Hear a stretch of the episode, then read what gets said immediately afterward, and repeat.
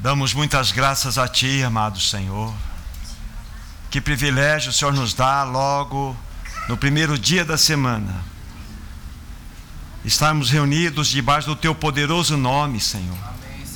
Para nos lembrar de Ti, lembrar da Tua perfeita obra realizada por nós naquela cruz. Ah, amado Senhor, nós precisamos que os nossos pés sejam lavados olhamos para o bendito sangue, o teu sangue que na cruz foi derramado.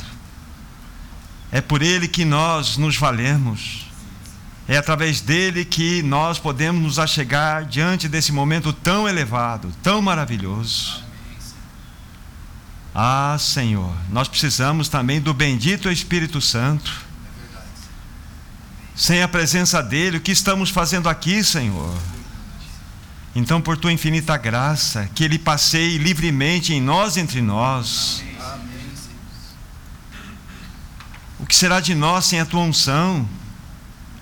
Então, que nesta manhã haja uma unção sobre esse ambiente, sobre as nossas vidas. Que os nossos olhos sejam abertos para que possamos ver-te de modo mais especial ainda, como já tu és. Ah, Senhor, nos ajuda nessa manhã. Pedimos em teu próprio nome, para a glória do nosso majestoso Deus e Pai. Amém, Senhor. Amados irmãos, nós estamos aqui reunidos para adorar aquele que é o único que, quando foi ferido na face direita, voltou a outra face. Estamos aqui para adorar aquele que, quando demandaram a túnica dele, ele voluntariamente entregou a capa. Estamos aqui para adorar aquele que, quando obrigaram ele a andar uma milha, ele foi com aqueles que o obrigaram duas milhas. Estamos aqui, queridos irmãos, para adorar aquele aquele que verdadeiramente com grande valentia marchou para uma cruz aquele que, com amor indescritível por nós, entregou-se para morrer por indignos pecadores como nós. Estamos aqui para adorar. A adoração deve ser a nossa resposta diante desse Senhor tão glorioso. Vocês se lembram daquela mulher lá de Betânia?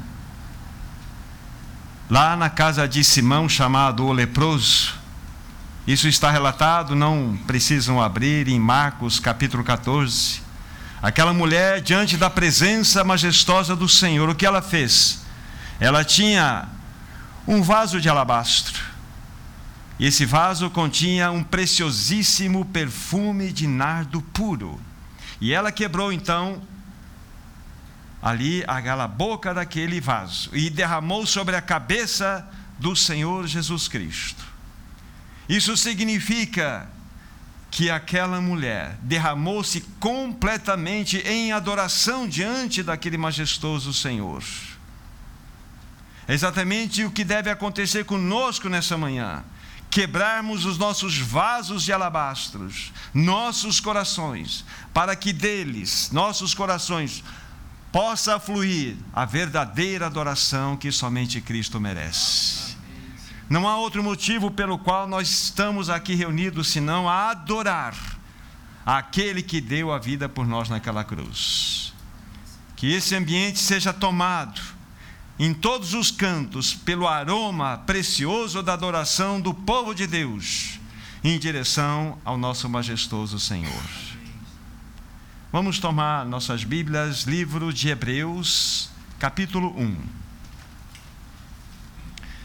Livro de Hebreus, capítulo 1, vamos ler os três primeiros versículos.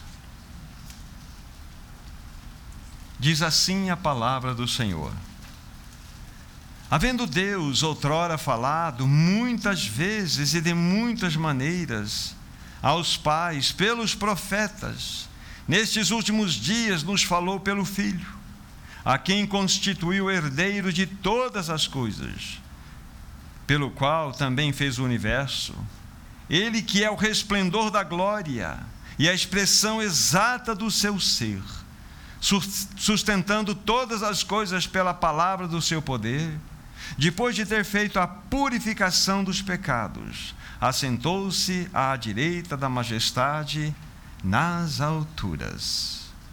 Aqui está, queridos irmãos, o autor dessa carta, ele começa a sua escrita mostrando as sete glórias, as sete excelências que há na pessoa do nosso amado Senhor Jesus Cristo. Em realidade, quando nós estudamos o livro de Hebreus na sua totalidade, vamos observar que esse livro é cristocêntrico. Em todo o livro, Cristo é apresentado como sendo o maior, o superior, o absoluto. Ele é maior do que tudo e do que a todos. Ele é maior do que o ministério dos anjos, ele é maior que o ministério de Moisés, ele é maior que o ministério levítico, ele é maior que o ministério araônico, ele é maior do que a lei, ele é superior aos profetas, ele vai além dos sacrifícios, ele é superior, amados irmãos. E este livro joga o holofote na pessoa gloriosa de Cristo Jesus. Livro de Hebreus, amados irmãos, o livro de Hebreus mostra-nos que Jesus é a palavra final de Deus. O livro de Hebreus mostra-nos que a revelação completa e cabal de Cristo Jesus se constituiu de modo pleno e absoluto. Não há mais revelação a ser dada a nós. E nos três versículos iniciais que nós lemos, nós encontramos, como eu disse para vocês, o registro das sete glórias ou sete excelências de Cristo Jesus. Eu vou dizer para vocês quais são elas e depois o que iremos fazer. Vamos olhar apenas uma destas glórias e vamos colocar a nossa atenção. Na leitura que nós já fizemos, nós observamos que o Senhor, Jesus, ele é o herdeiro de todas as coisas. Primeira glória. A segunda glória, ele é o criador desse universo. A terceira glória, ele é o resplendor da glória de Deus. A quarta glória, ele é a expressão exata do seu ser. A quinta glória, ele é o sustentador de todas as coisas pelo poder da sua palavra. A sexta glória, foi ele quem realizou, realizou a purificação dos pecados. E a sétima glória, ele assentou-se à direita da majestade nas alturas. Três versículos expressam para nós essas sete excelências, essas sete glórias. Rapidamente colocando a nossa atenção nessa última que nós apresentamos aqui, não é o nosso foco principal, mas eu vou dar apenas um destaque. A Bíblia fala que essa sétima glória mostra-nos que ele está sentado à direita da majestade nas alturas. Isso significa que ele está na posição mais elevada, mais honrosa, de mais alto privilégio. E por que ele está assentado à direita da majestade nas alturas? É devido ao seu triunfo glorioso Deus o exaltou sobremaneira e lhe deu um nome que está acima de todo nome, para que ao nome de Jesus se dobre todos os joelhos nos céus, na terra e debaixo da terra, e toda língua confesse que Jesus Cristo é o Senhor para a glória de Deus Pai. Este é o amado Senhor Jesus. Agora, dentre essas sete glórias que estão registradas nesses três versículos, eu quero destacar Apenas uma delas é a sexta, da qual eu falei para vocês, que ele é aquele que realizou a purificação plena de todos os nossos pecados. Vamos colocar o nosso foco nesse ponto aqui. Esta é a glória, queridos irmãos.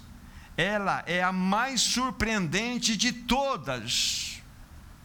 Por quê? Irmãos, veja bem, o Criador de todas as coisas, o sustentador de todas as coisas, tornou-se aquele que levou sobre si os nossos pecados. Há vários textos nas Escrituras que nos mostram isto.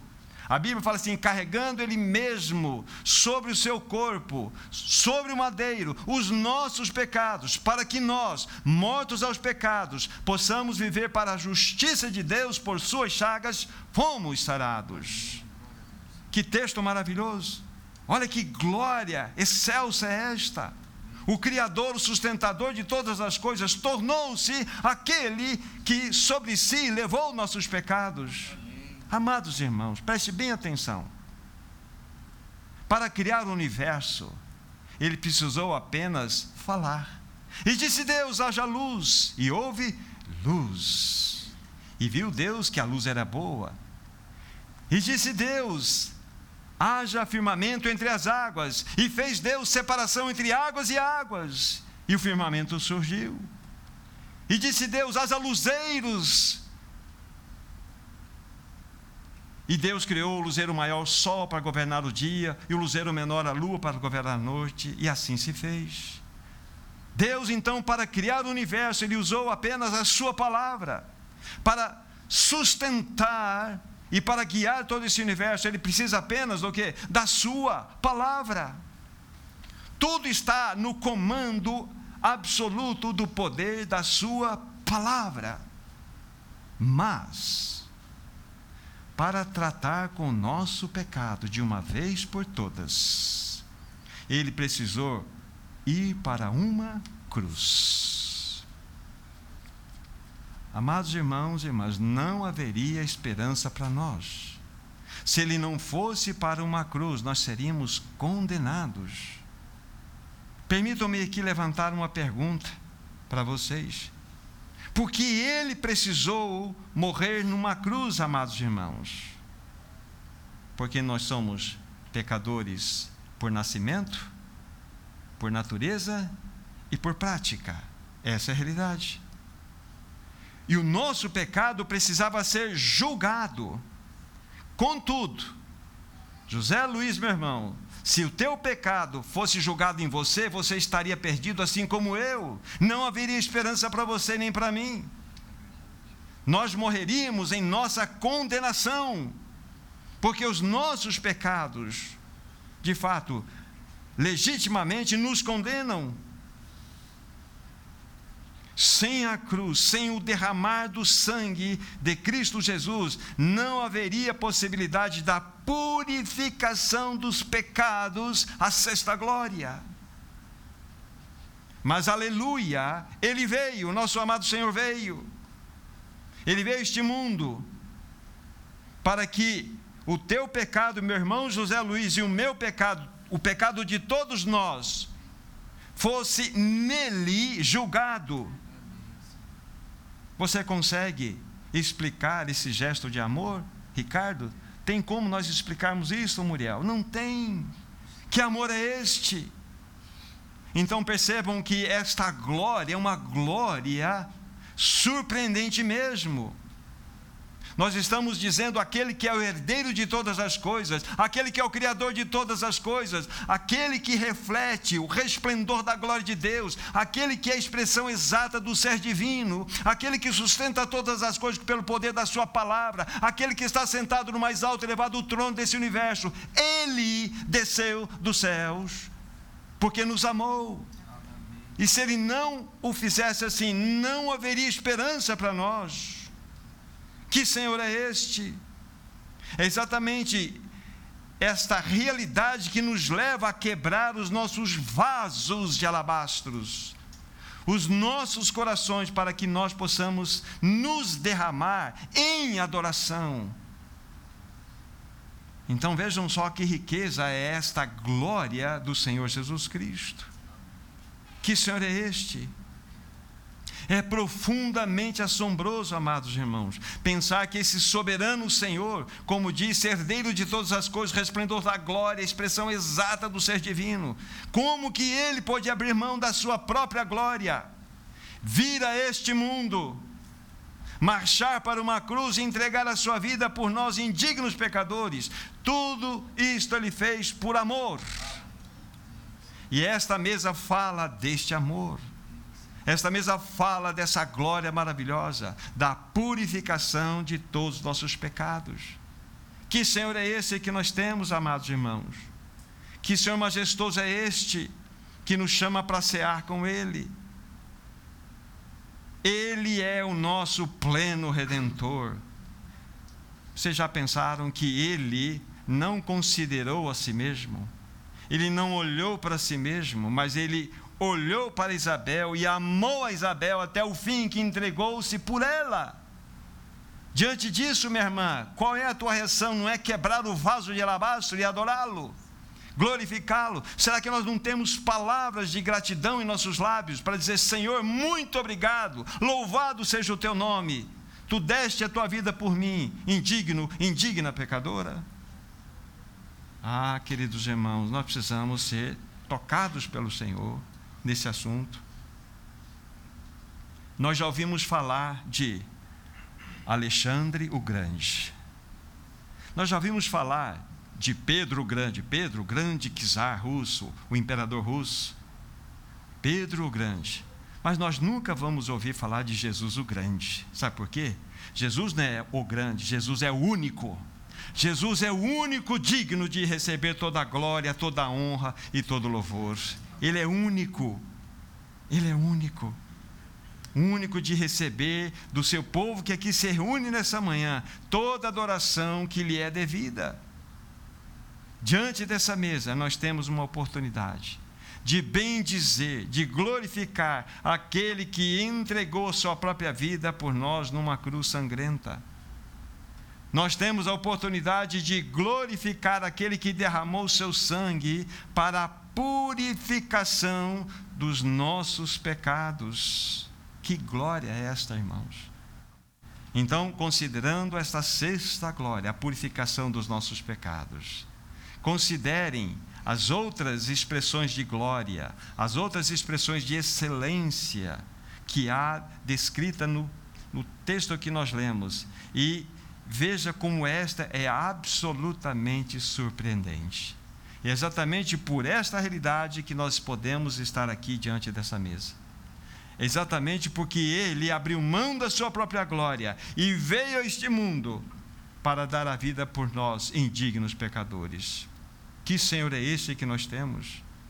Irmãos, ele é Irmãos, Ele é o único digno em todo esse universo de receber todo o poder, majestade, honra, glória, reconhecimento. Não há outro igual a Ele.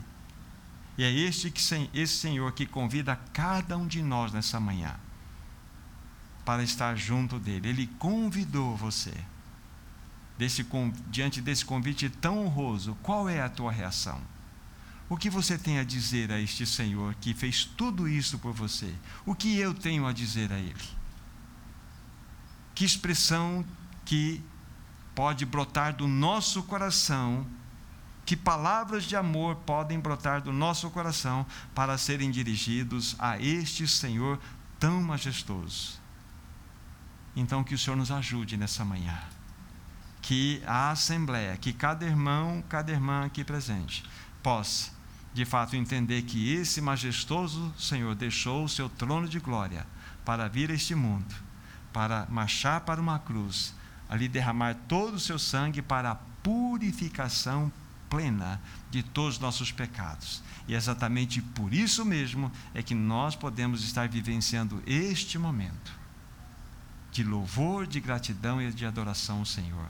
Seja Ele glorificado nos nossos corações mas seja Ele glorificado também através dos nossos lábios, através dos cânticos, através das orações e das expressões.